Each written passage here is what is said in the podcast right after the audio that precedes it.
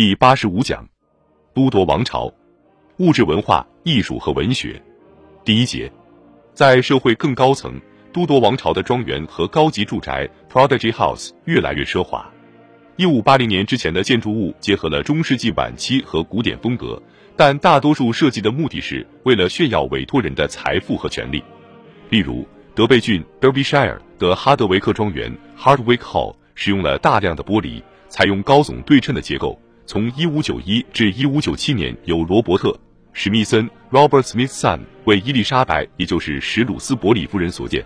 这个设计是对沃尔西建造汉普顿宫的计划表示敬意。庄园的护墙上刻着显眼的两个首字母 E.S，代表 Elizabeth Shrewsbury，宣告主人的名字。高耸的砖砌烟囱成了一个特征，表明下面就是主楼内的壁炉、厨房和服务用房，如洗衣服和烤面包。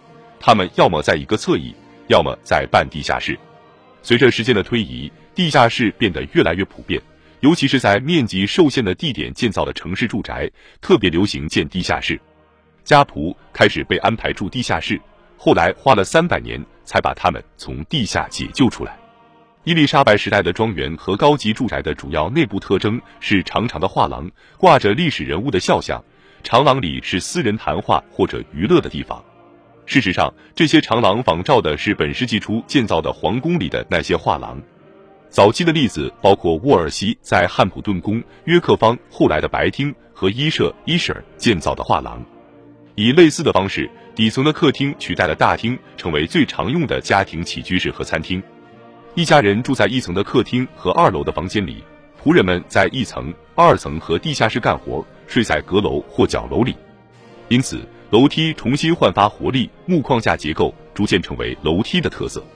最后，提供自来水供应和改善卫生条件，反映了文艺复兴时期对私人和公共卫生的关注。在城镇住宅，家庭经常会花费很大的力气来解决排水和卫生问题。为了换取供水或排水，他们有时会向市政当局支付现金，但经常是为城镇法院或议会提供一些服务。关于长廊里展示的肖像画，在亨利八世时期，小汉斯·荷尔拜因 （Hans Holbein the Younger） 两次拜访英格兰之后，油画艺术和肖像画的风格发生了变革。它的神奇之处在于，出自他手的画像令被画者栩栩如生。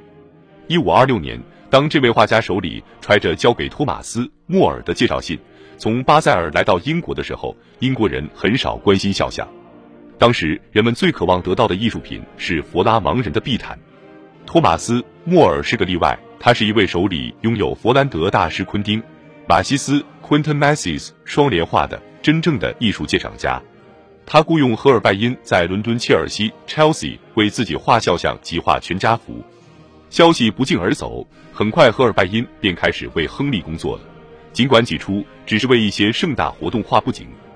开始的时候，人们并没有马上追捧他的画，只有外国商人或者莫尔的几个朋友真正想要他的画。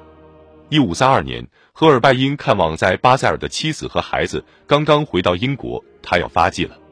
亨利即将与罗马教廷决裂，急需要为他的重大举措做视觉宣传。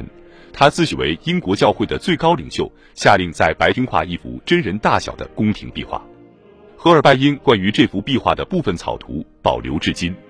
这幅壁画在一六九八年毁于大火，但有留存下来的副本。这幅画画的是国王的枢密室，是郡主的里间密室。画的背景是一个凯旋门，亨利和珍西摩在国王已故父母之前。画中央的题词歌颂亨利的伟大。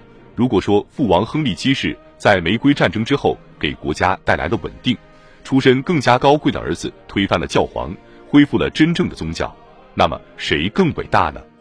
这幅画位于亨利宝座的后上方，是真人的令人敬畏的再现和神圣都铎王朝超凡威力的象征。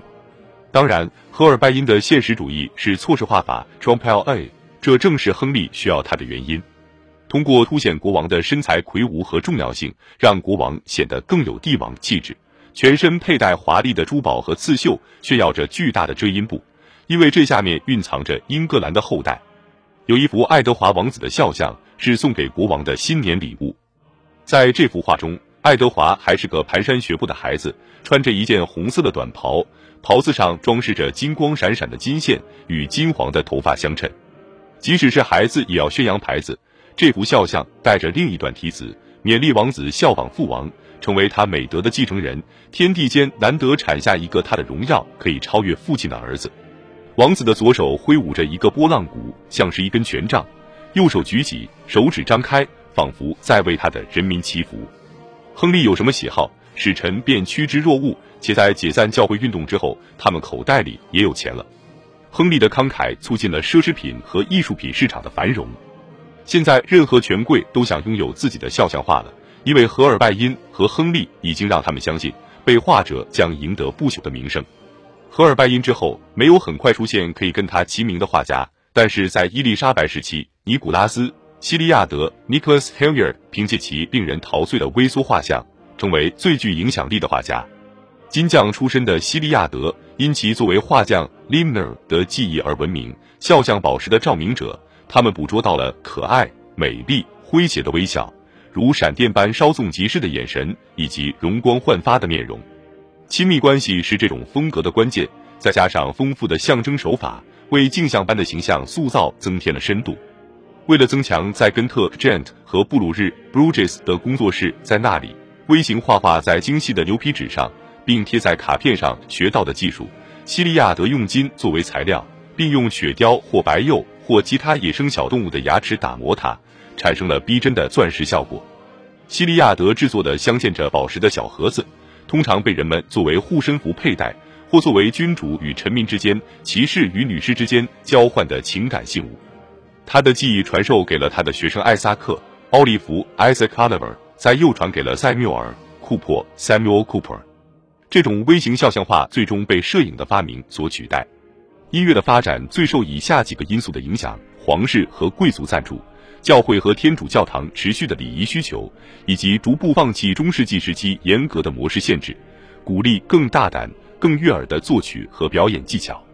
所有都铎王朝的君主与红衣主教沃尔西都是突出的音乐赞助人，无论是宗教的还是世俗的音乐。亨利八世乐器的清单表明，英国拥有欧洲任何地方的奢侈乐器。国王本人也特别喜欢古琵琶和风琴。他和沃尔西的私人教堂竞相招募最优秀的风琴师和歌手。在亨利八世和玛丽的统治时期，来自佛拉芒、意大利和西班牙的音乐家经常造访英格兰、威尼斯、佛罗伦萨、曼托瓦 （Mantua） 和罗马，对英国的音乐产生了深远的影响。这些影响体现在作曲家帕莱斯特里纳 （Palestrina） 的经文歌 （Motets） 和佛罗伦萨牧歌主义者的作品里。伊丽莎白一世收留了一大群来自意大利、德国、法国的宫廷音乐家和乐器制作人。他的皇家礼拜堂是音乐天才的一流音乐学院。托马斯·塔利斯 （Thomas Tallis）、威廉·伯德 （William Byrd） 和约翰·布尔 （John b u 在那里开创了自己的职业生涯。新教宗教改革乐于鼓励，而不是摒弃作曲家爱德华时代和伊丽莎白时期的禁令，使礼仪音乐和天主教音乐完好无损。许多教堂的绅士默默地恪守着自己的天主教信仰，继续为拉丁文弥撒和经文歌作曲。塔利斯和伯德获得了音乐印刷许可证，使他们和他们的印刷商能够开创乐谱印刷。对于音乐来说，从意大利和法国引进的旋律、和声和舞蹈节奏，跟颂歌和对位同样重要。装饰和演奏的艺术在维吉纳琴作曲家 b i r g i n i l i s t 之间开始流行，尤其是古琵琶和一组乐师组成的乐队。